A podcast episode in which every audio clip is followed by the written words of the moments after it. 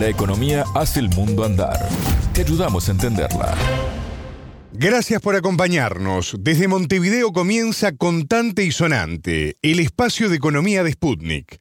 Los saluda Martín González y me acompaña Natalia Verdún. ¿Cómo andas, Natalia? Muy bien, Martín, muchas gracias. Te cuento que hoy vamos a hablar del litio de Bolivia, porque el país ingresó al listado de los 10 principales exportadores de este material, tan codiciado desde hace algunos años.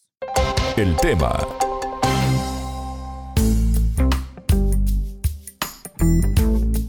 Natalia, en Contante y Sonante ya hemos hablado varias veces del litio porque se trata de un material muy demandado en todo el mundo. Así es, y Bolivia tiene una de las principales reservas de litio con 21 millones de toneladas concentradas en los salares de Uyuni, en el departamento de Potosí. Y desde el gobierno de Luis Arce se viene trabajando fuertemente en su industrialización. Recordemos que el llamado oro blanco es fundamental para la fabricación de baterías utilizadas en teléfonos celulares y en automóviles eléctricos, por tanto se trata de un recurso estratégico. Y ahora Bolivia se metió en el top 10 de exportadores, ¿no? Exacto. De acuerdo con el informe del Instituto Boliviano de Comercio Exterior, en 2021 el país exportó 1.019 toneladas de carbonato de litio, cuyo principal destino fue Rusia, el 44%, seguido por China con 40% y Estados Unidos con 16%. Ricardo Cardona, ingeniero e integrante del Comité de Defensa del Patrimonio Nacional de Bolivia, habló con Sputnik sobre lo que representa para su país a nivel económico la exportación de litio. La entrevista. Le está dando y le dará muchos ingresos a Bolivia, ¿no? Teniendo en cuenta que el carbonato de litio ya se aproxima a los 100 eh, mil dólares por tonelada. Esto en tiempos antiguos, diría, es un país eh, que se quede las materias primas sin valor agregado, pero hoy por hoy, dado que el litio es estratégico, hay una demanda mundial en la transición energética hacia vehículos eléctricos. Esa materia prima de por sí ya en una primera fase eh, le dará muchas satisfacciones a Bolivia, comenzando que una planta de 15 mil toneladas y después de 50 mil y así podría ir a 100 mil, 200 mil toneladas hasta el año 2030. Si calculamos los ingresos eh, con 200 mil toneladas, entre el 2025 y 2030 habrá ingresos por 20 mil millones de dólares, que eso es un dinero demasiado grande para ah, poder, en manos del Estado boliviano, o sea, de todo el pueblo boliviano, poder diversificar, sembrar el litio para una economía superior, industrializada, digitalizada, energizada, ¿no? Natalia, el entrevistado hacía referencia al precio del litio y en ese sentido es importante comentar que desde mitad del año pasado hasta ahora subió más del 400%. ¿eh? ¿Qué dato? Sí, ha tenido un gran aumento que se va a evidenciar en las cuentas de Bolivia a fin de este 2022. El precio ha llegado hasta 70 mil dólares la tonelada y en lo que va del año el país extrajo 442 toneladas por un costo de 23,5 millones de dólares. Cardona decía también, en el audio anterior, que esta se trata de una primera fase. ¿Y por qué decía esto? Porque lo exportado proviene de una planta de litio piloto, pero se espera que el año próximo ya empiece a funcionar el complejo industrial de yacimientos de litio boliviano en Chipi, junto al salar de Uyuni. El entrevistado considera que los buenos resultados son porque el Estado es el encargado de explorar y explotar el recurso.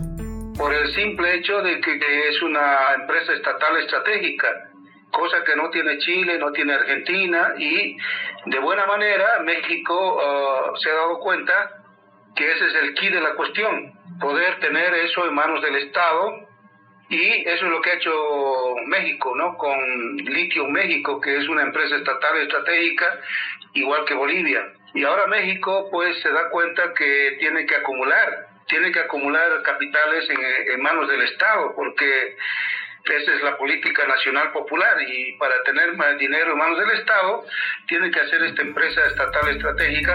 De acuerdo con Cardona, la política soberana de Bolivia le posibilitó vender a Rusia, que paga bien, según sus palabras, mientras que, según afirmó Cardona, las empresas transnacionales argentinas no lo han hecho, no han podido vender a Rusia. Claro.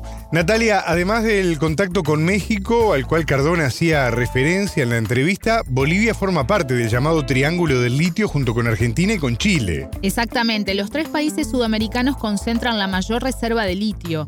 Bolivia, como decíamos, con 21 millones de toneladas, Argentina con 19 millones y Chile, que ahora además es el principal exportador, con 9 millones. Por eso para Cardona es importante la integración tanto en la explotación como en el mercado de consumo del litio.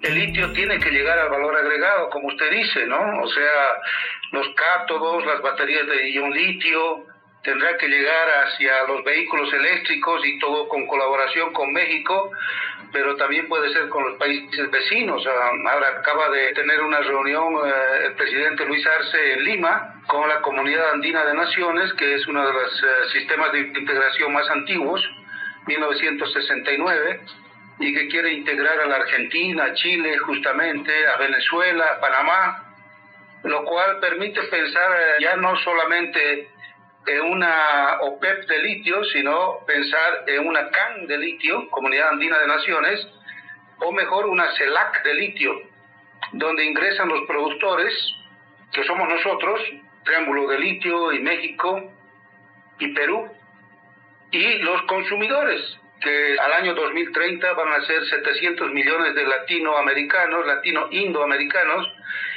y esos 300 millones de vehículos térmicos es el mercado. O sea, Bolivia no tiene por qué ir a buscar eh, vender sus baterías, su valor agregado, sus vehículos fuera de eh, la CELAC, que es un mercado inmenso, que además pueden contribuir los países consumidores como Brasil, como toda América Latina, en la creación de un banco de inversiones. Tienen que aportar para lograr unos 10 mil, 20 mil millones de dólares de tal forma de que haya capital suficiente para esta evolución de la política de litio. Otra de las estrategias que de acuerdo al entrevistado podría aplicarse es la venta a futuro. Para eso también está la posibilidad de que se venda a futuro. O sea, por ejemplo, venderle a China, por decir un ejemplo, o a Corea, o, a Rusia, o a cualquier país del mundo, a futuro. O sea, me das 10 mil millones de dólares, el precio es de 100 mil dólares la tonelada de carbonato de litio y yo voy a hacer la planta que te satisfaga en, cinco años.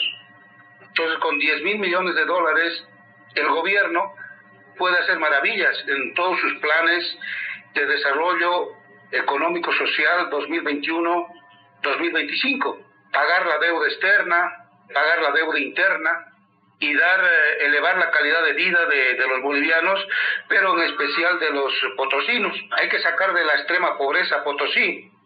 Entonces el, el, gobierno eh, de Luis Arce, el, gobernador de Potosí, el MAS y sus aliados tienen que tener una muy buena relación con los potosinos, con sus sindicatos urbanos y rurales, fabriles, obreros, eh, empresarios, y explicar permanentemente qué es lo que se está haciendo, porque el principal beneficiado tiene que ser eh, Potosí y Bolivia, lógicamente, pero habría ese ingreso muy grande de la venta futuro y de crear un banco de inversiones. Escuchábamos al ingeniero boliviano Ricardo Cardona, integrante del Comité de Defensa del Patrimonio Nacional. Muchas gracias, Natalia. De nada. Contante y sonante desde Montevideo.